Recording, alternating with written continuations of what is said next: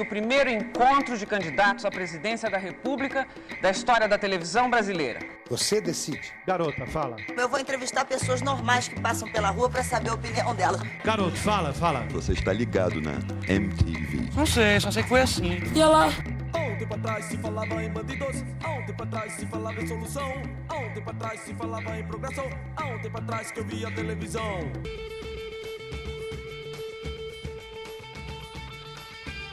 Boa noite, ouvintes do RPTV. Você que já passou da casa dos 20 e poucos anos deve se lembrar que até meados dos anos 90 não existia nas tardes da TV brasileira muitas alternativas de entretenimento para o público adolescente e jovens adultos. Em 1995, a Rede Globo investiu em um conceito de teledramaturgia diferente, dinâmico e mais parecido com seriados norte-americanos. Por ser ambientado inicialmente em uma academia, o seriado recebeu o nome de Malhação, não demorou muito para que o ambiente fitness desse lugar ao inesquecível colégio múltipla escolha e as várias histórias que se passavam dentro dele. Mesmo chegando em sua 28ª temporada, alguns personagens e lugares permanecem intocáveis no imaginário da audiência mais saudosista, como esquecer do professor Pascoaletti ou de Dona Vilma e seu Gigabyte.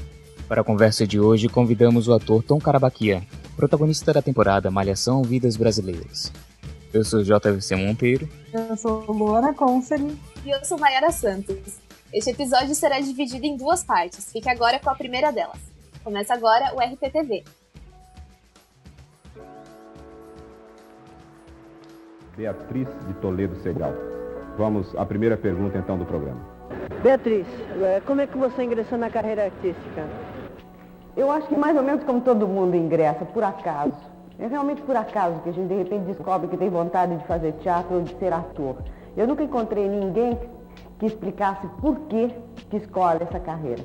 É uma vontade, simplesmente. O teatro amador é o grande celeiro de atores.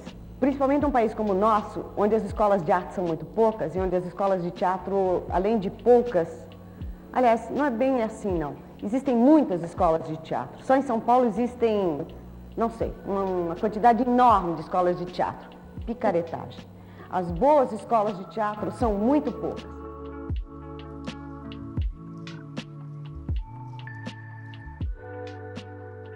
Vamos, vamos dar ali. Eu, apesar de que eu me lembro da, da Malhação, mas assim, um pouquinho mais pra frente, assim, né? Lá por 2004, 2005 é, já. Não eu tão. também. É, eu sou da geração cabeção. Eu também. Ogromóvel. Eu também. Mas a Malhação começou justamente como uma academia, era uma telenovela, um experimento assim novo da Globo. Realmente não tinha nada parecido até então. Nas tardes, né? Se eu não me engano, a Globo passava filmes, eram duas sessões de duas sessões de filmes é, seguidas. Daí cortou, ficou só a sessão da tarde e depois Malhação. Mas a Malhação, então, a tarde da Globo era muito voltada para o público jovem, né? Público infanto-juvenil, porque tinha, depois do Jornal Hoje, tinha o saudoso finado video show. Aí depois o Vale a Pena Ver de novo, com novela, reprise de novela, sessão da tarde e no fim da tarde, para fechar com a garotada que já chegava da aula, da escola, a Malhação. Então tinha tudo a ver, né? E se eu não me engano, na temporada de. Se eu não me engano, eu vou procurar no Google aqui, tá? na temporada de 98, 99, a, a Globo tentou um formato novo, assim, porque tava na febre da internet, a internet chegando, então todo mundo queria testar esse formato, né?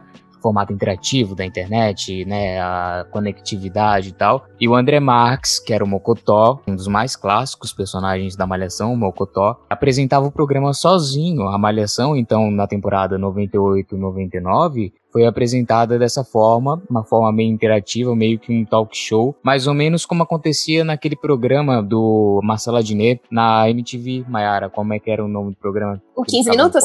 15 minutos, isso. Era o 15 minutos do André Marques na Globo, e só foi isso, não deu certo, e logo em seguida a Globo entra com, essa, com esse novo formato da malhação já colegial, o múltipla escolha, todas aquelas tramas.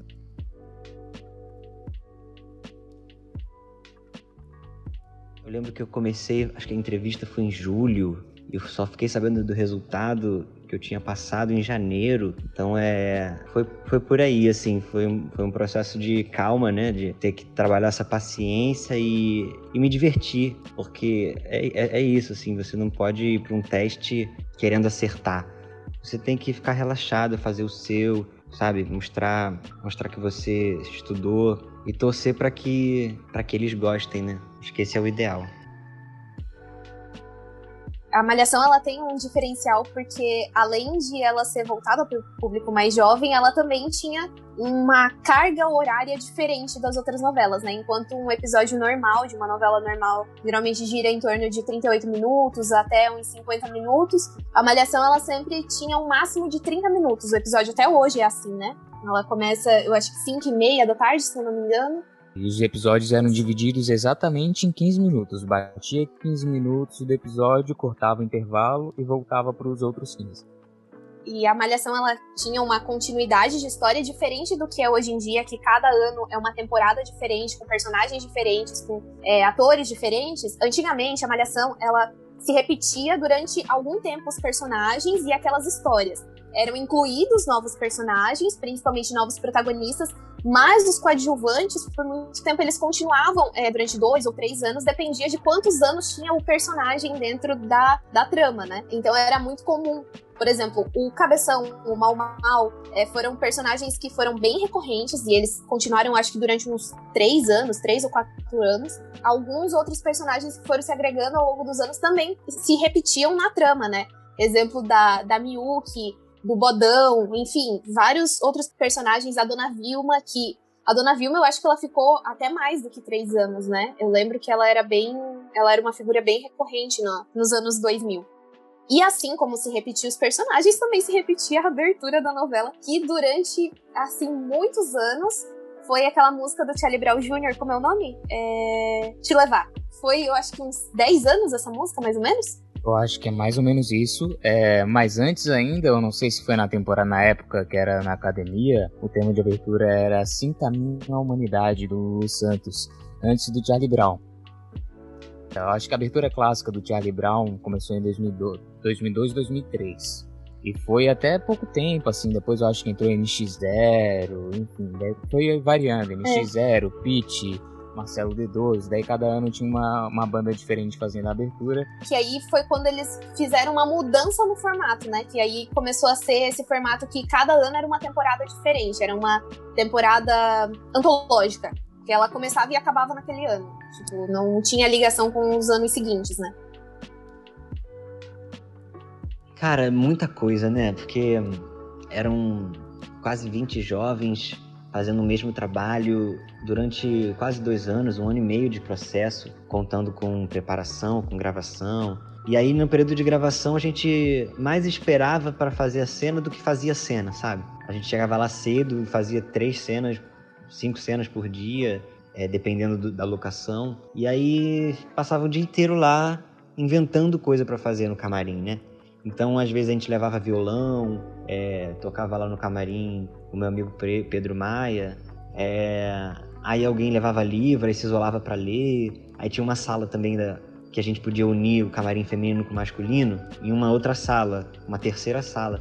Então a gente se misturava ali, ficava conversando, ficava jogando jogos. É, são coisas que a gente vai fazendo para passar o tempo, né? Que eu lembro que me marcou, muitas experiências boas assim me marcaram durante todo esse tempo.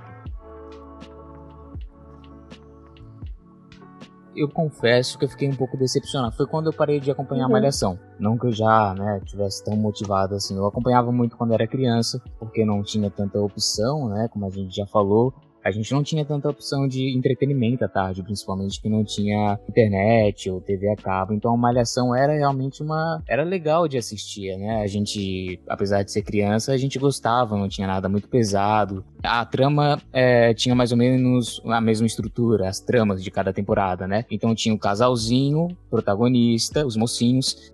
Aí tinha o casal de vilões. A vilã, menina, gostava do mocinho.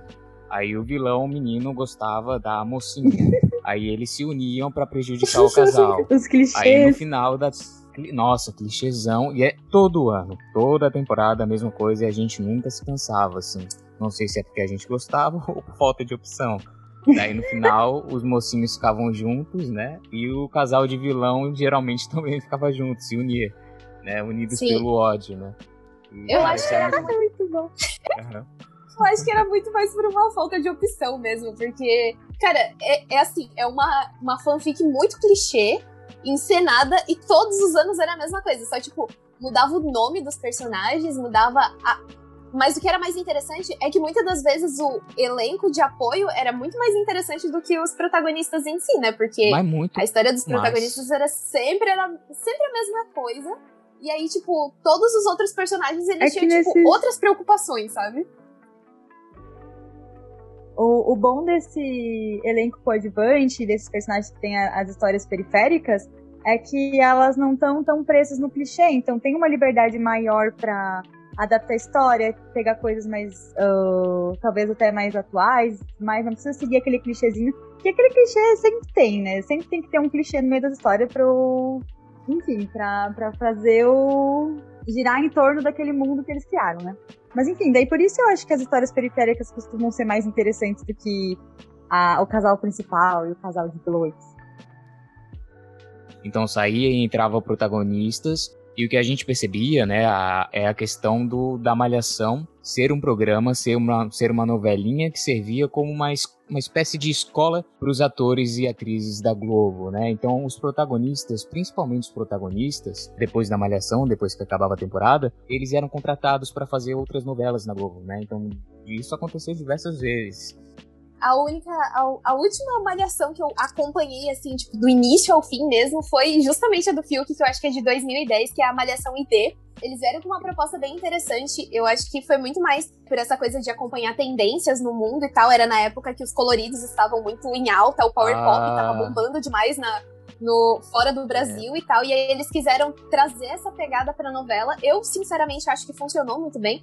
Porque eles pensaram toda uma ambientação pra isso, não só é, na vestimenta dos personagens, na, no- nos cenários e tudo mais, mas até na própria trilha sonora eles tiveram essa preocupação, né? Que eles pegaram músicas muito populares nos anos 80 e eles fizeram uma repaginada com bandas e, e cantores e cantoras que estavam em alta ou estavam é, em ascensão naquela época, né? É, o, o Fiuk tem aquela música dele perfeita, maravilhosa, chamada Linda Tão Linda, que ficou popularíssima. Sinceramente, eu acho aquela música muito ruim. Na época eu gostava, porque, né, com 14 anos você não tem muitos critérios.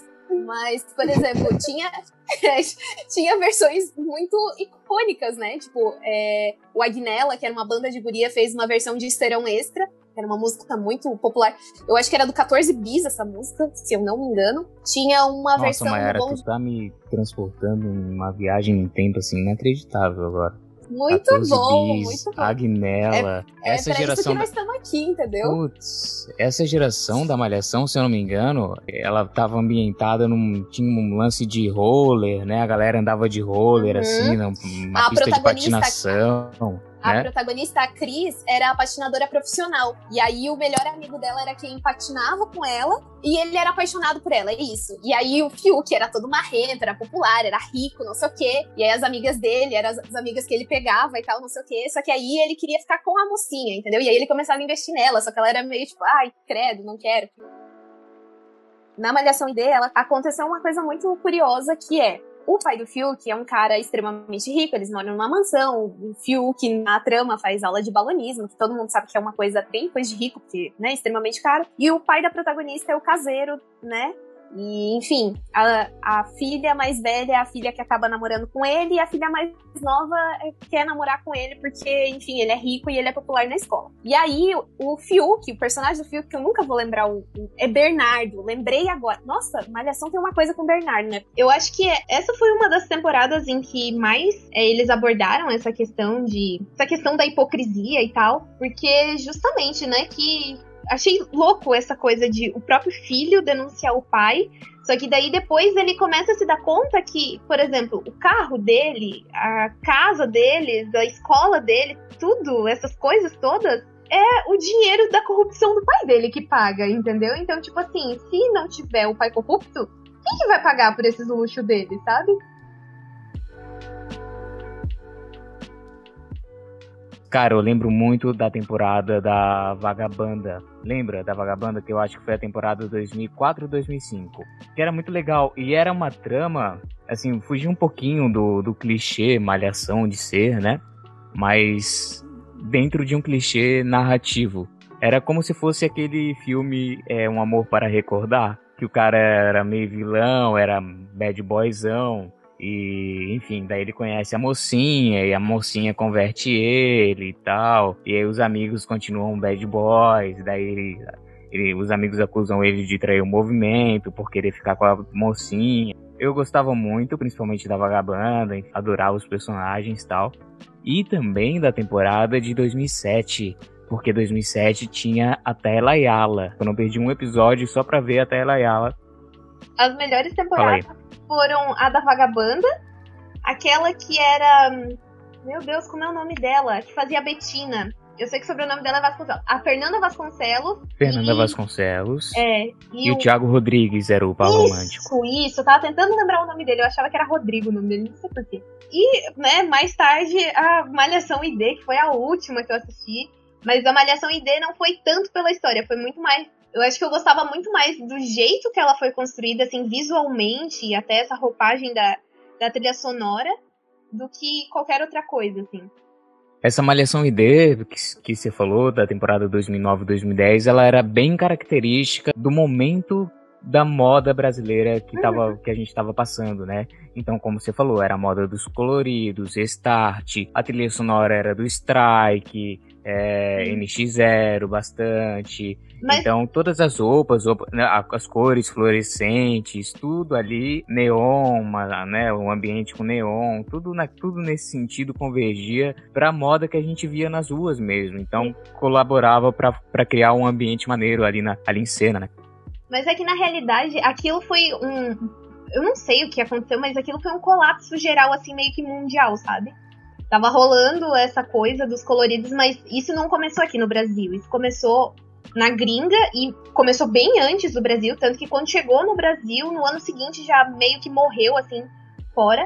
Mas veio com, com bandas tipo Cobra Starship, que fazia muito sucesso naquela época. E tinha essa pegada de fazer um pop mais psicodélico, meio anos 80, assim, e se vestir com roupas extravagantes e, enfim, que lembravam os anos 80.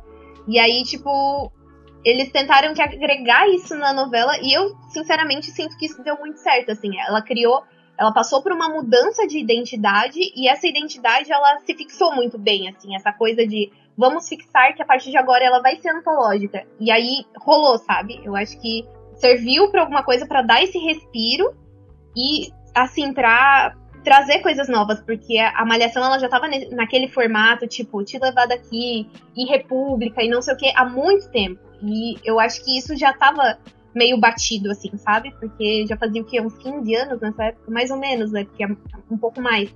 Porque em 2010 eu tinha Hum, é, eu tinha 15 anos, a malhação é de um ano antes de eu nascer. Então, é, eu revelando aqui minha idade, né? Bem linda.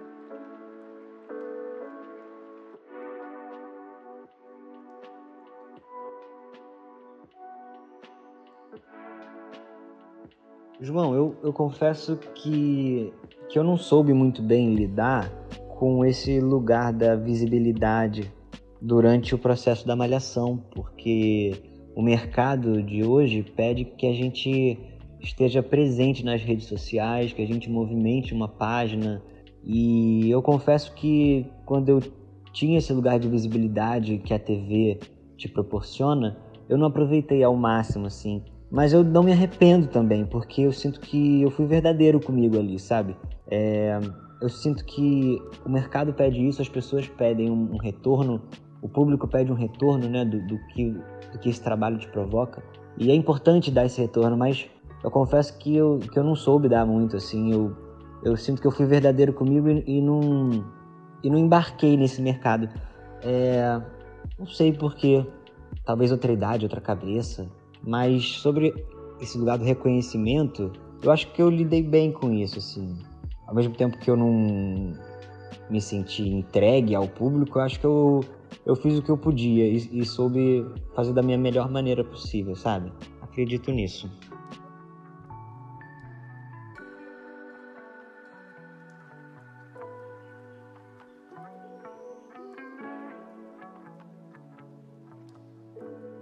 Isso que você falou das repúblicas, dessa dinâmica do colégio, múltipla escolha, né, e das repúblicas dentro, tipo, um núcleo de personagens dentro da, das repúblicas, era o que eu mais adorava, o que eu mais senti falta depois, assim, quando passou, quando acabou, né. Eu adorava ver a dinâmica deles dentro do colégio e dentro das repúblicas, assim, eu adorava o cotidiano, a relação do Cabeção com a Miyuki, o casal que eu chipava demais, assim, eles não terminaram juntos porque ela foi embora, né, a Dani uhum. Suzuki ascendeu na carreira e o Cabeção ficou, o próprio Mal Mal, enfim, foi o início da carreira do Kawan Raymond, né, ele é um dos maiores atores hoje em dia, né, nacionais. Enfim, eu acho muito interessante eles trazerem, abordarem esses assuntos da, da, questão de preconceito, questão de sexualidade. Uh, eu sei que comentaram até de capacitismo ali no, nessa última que lançou. E eu acho isso muito bom, porque além de entretenimento, ele traz um pouco de, de furar algumas bolhas. Porque eu tenho certeza que não é todo mundo que lida com essas situações no dia a dia, né? Ah, eu acho isso a parte mais interessante, assim. É porque eu não acompanho, né? Eu só acompanho as tretas e as polêmicas.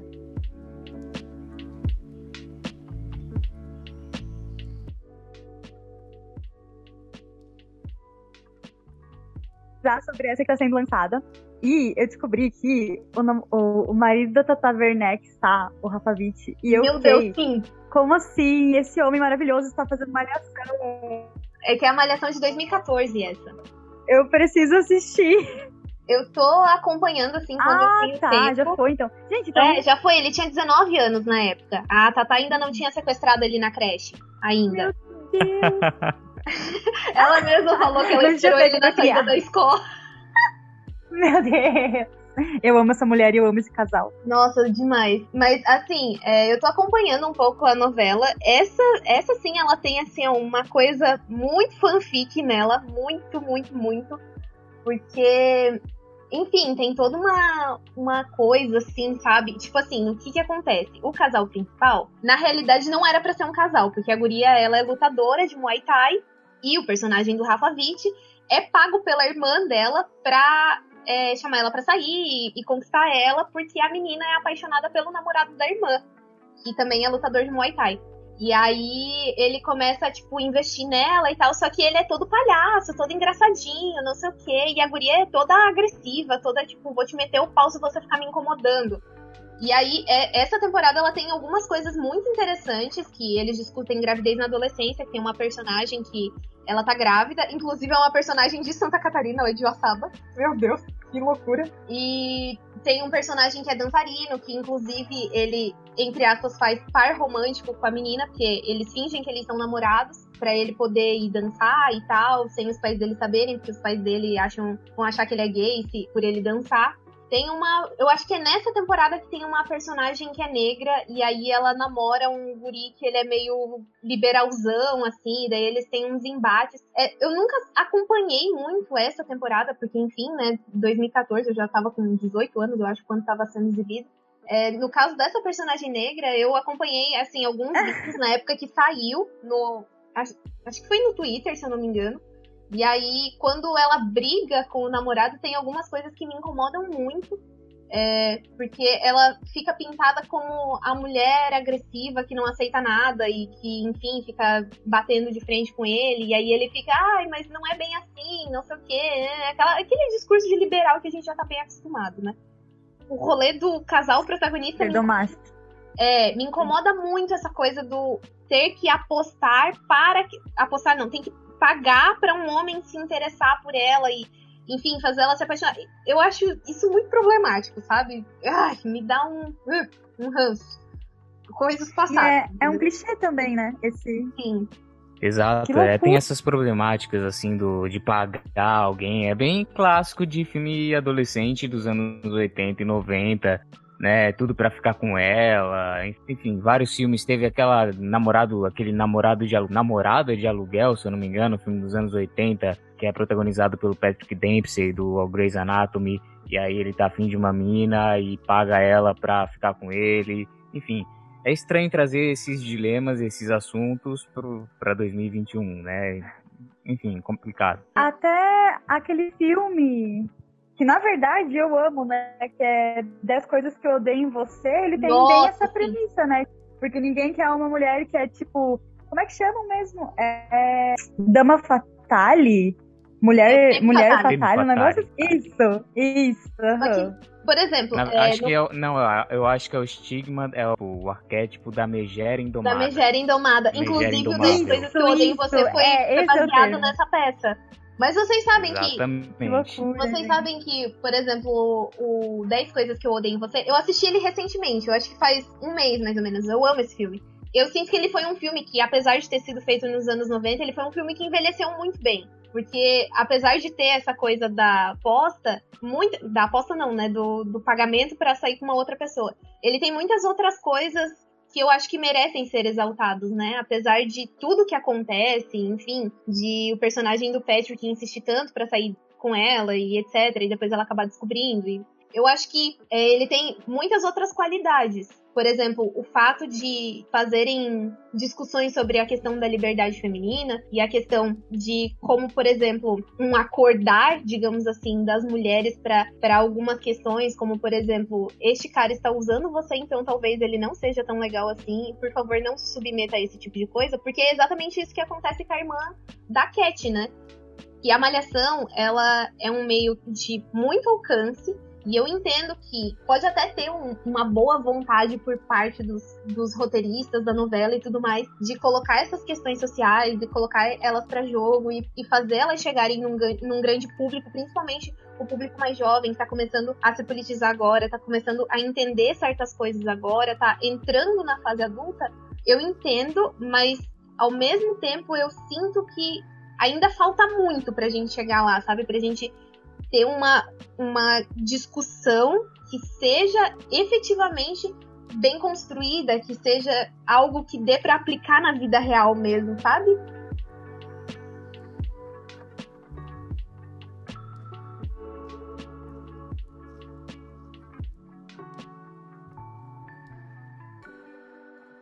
Uma das coisas que, que foram feitas há muitos anos atrás, mas que foi repetida, ela foi, foi feito duas vezes isso. No Caldeirão do Hulk, em 2007, teve um, uma espécie de processo seletivo. Não foi bem um processo seletivo, foi um concurso em que o diretor promoveu no Caldeirão do Hulk, que ele escolheu um casal pra malhação. Esse casal. Lembro bem. Lembra bem Caio né? Castro. Isso. Quem, no final, quem foi escolhido foi o Caio Castro e o Rael Barja. É, que aliás. Ele não. Ele ficou com o papel de faxineiro, né? E ele é, na minha opinião, ele é muito melhor ator que o Caio Castro.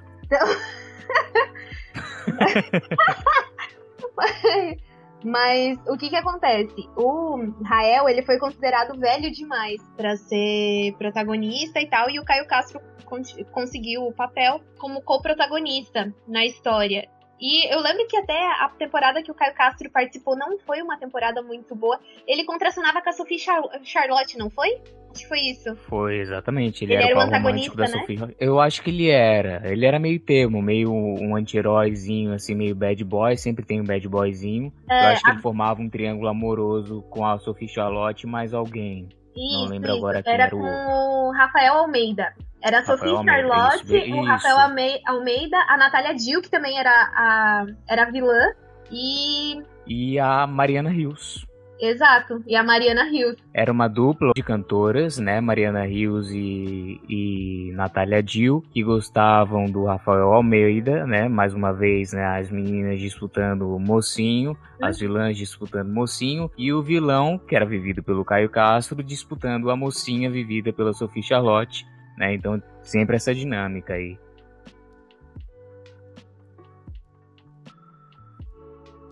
A Malhação tem essa coisa de inserir é, vários.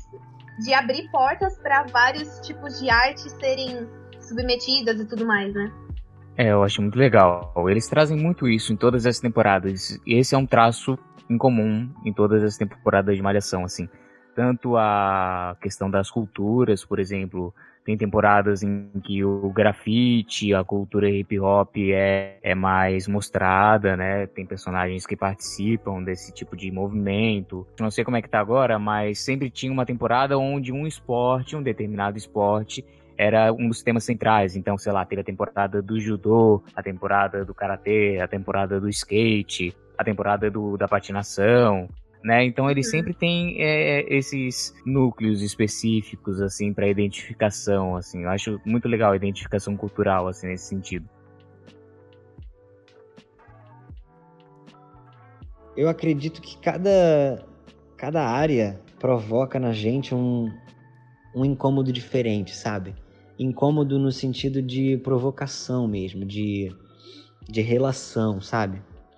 É, o teatro me abriu muitas portas, foi, foi o lugar que eu me encantei pelas artes cênicas e falei, nossa, que, que legal que é estar aqui no palco e, e viver o acaso, sabe? Viver o, esse lugar oculto. E aí depois chegou o cinema na minha vida e aí veio esse lugar da tela, de você falar com uma câmera e, e ter um tempo para fazer isso, assim, com calma, sabe? As cenas, preparar as cenas com calma. Então, cada, cada área foi me, foi me dando um pouco de mim, sabe? Eu confesso que o teatro e o cinema foram lugares onde eu mais me identifiquei. A TV foi uma experiência muito boa, mas eu confesso que tem um lugar de urgência em que é mais difícil de você se apegar. Esse lugar da produção, né? O mercado audiovisual televisivo, acredito que tem uma, uma exigência de entrega que tem que entregar logo, sabe? Essa urgência mercadológica que, que acabou me, me pegando um pouco, assim. Você, eu admiro os atores de TV porque eles têm que acertar em um, em um tempo curto, assim. Não que não possa errar, porque errar é humano, tá tudo certo, mas eu acho que é, a exigência da TV é um pouco mais firme, sabe? E que você tem que entender como funciona e trabalhar em cima dela. É, eu acho que é isso. E bom, eu tenho feito muita música também nesse, nessa pandemia. Acredito que a música tem me salvado bastante também, como, como um refúgio do que a gente tem vivido, né? Basicamente isso. Eu tenho muito saudosismo dessa época da Malhação Antiga, das Repúblicas, do Gromóvel, do Gigabyte, enfim, da Dona Vilma, toda aquela relação tal. Só que assistindo, reassistindo alguns episódios no Viva, que passa direto lá algumas temporadas antigas, mano, o bagulho envelheceu mal. Uhum. Assim, é mal no nível de vergonha alheia dos atores. Eu sei que eles estavam começando mas eu percebo uma evolução muito grande em nível de atuação dos atores lá de trás, do começo das primeiras temporadas, para os atores que estão agora. Os atores que fazem malhação agora estão melhores do que aqueles que começaram lá atrás, assim. É ruim, o texto é ruim, é texto decorado, dá para ver as primeiras, as primeiras versões de malhação, as primeiras temporadas, dá para ver que o, que o ator tá lendo um texto que ele decorou, entendeu? Que não tá saindo natural da, da boca dele. Isso é estranho, Uhum. entendeu? Então a gente tem o saudosismo por talvez pela falta de comparação, a falta de comparativo que a gente tinha na época de aceitar qualquer coisa, mas não, isso não quer dizer que era bom, né? E muitos atores, graças a Deus, graças ao talento deles também, obviamente, principalmente, conseguiram evoluir a sua, o seu nível de atuação, porque na época da malhação não era tudo isso, não. É diferente de, por exemplo, a galera que entra hoje em dia na malhação é uma galera que já tá envolvida nisso há muito mais tempo, sabe? Já tá atuando há muito mais tempo. E, e também tem aquela coisa, né? São formatos diferentes. Tipo, às vezes quando eu sento pra assistir a malhação de 2014 que tá sendo exibida agora, algumas pessoas eu percebo que elas são meio engessadas assim na atuação. E outras pessoas eu percebo que elas já são mais desenvoltas é, por exemplo, o caso do Rafael Witt. O Rafael Witt, ele já tem uma certa desenvoltura pra atuação, porque ele já é ator desde criança, né? Ele já é ator de teatro. Ele é filho de ator, tempo. né? Aliás, ele é filho de ator. Aliás, o irmão dele, o Francisco Witt, participou da temporada seguinte, a malhação que o que o Rafael participou, né? Então os dois irmãos participaram. Isso aconteceu também com os irmãos Simas. Sim. Aliás, os, os três irmãos, né? O Felipe Simas, o Rodrigo Simas e o É o Gissone. Bruno Gissone. Bruno Gissoni. E fora os professores, né? Tinham professores muito icônicos, assim. O Pascoalete, cara, o Pascoalete era Uhum. ícone. Eu adorava ele. Tinha aquele professor, lembra do professor que tinha que era ruivo e tinha um cabelo espetadão, assim? Lembro, mas eu não lembro o nome do ator. Ai, meu de- Deus. Eu Mas eu também lembro não lembro, cara. Ele Olha era só, professor de gente. biologia, né? Gente, pesquisinha. De biologia, muito maneiro. E esse ator, esse agora uma curiosidade assim que quem estiver ouvindo, por favor, pesquise no Google, assim, eu tô falando de verdade, de coração. pesquise no Google o filme Chamas da Vingança do Denzel Washington, que vocês vão achar o professor da Malhação no elenco desse filme, no elenco do filme do Denzel Washington de ação de Hollywood do Tony Scott. É, inacre- é, um é uma coisa inacreditável. Eu não acreditei quando eu vi. Pesquisem. Chamas da Vingança no Google. Quem já viu, percebeu, é claro, porque é inconfundível o visual dele. E eu pensei, eu pensei assim, cara, o que, que o professor da Malhação tá fazendo no filme do Denzel Washington?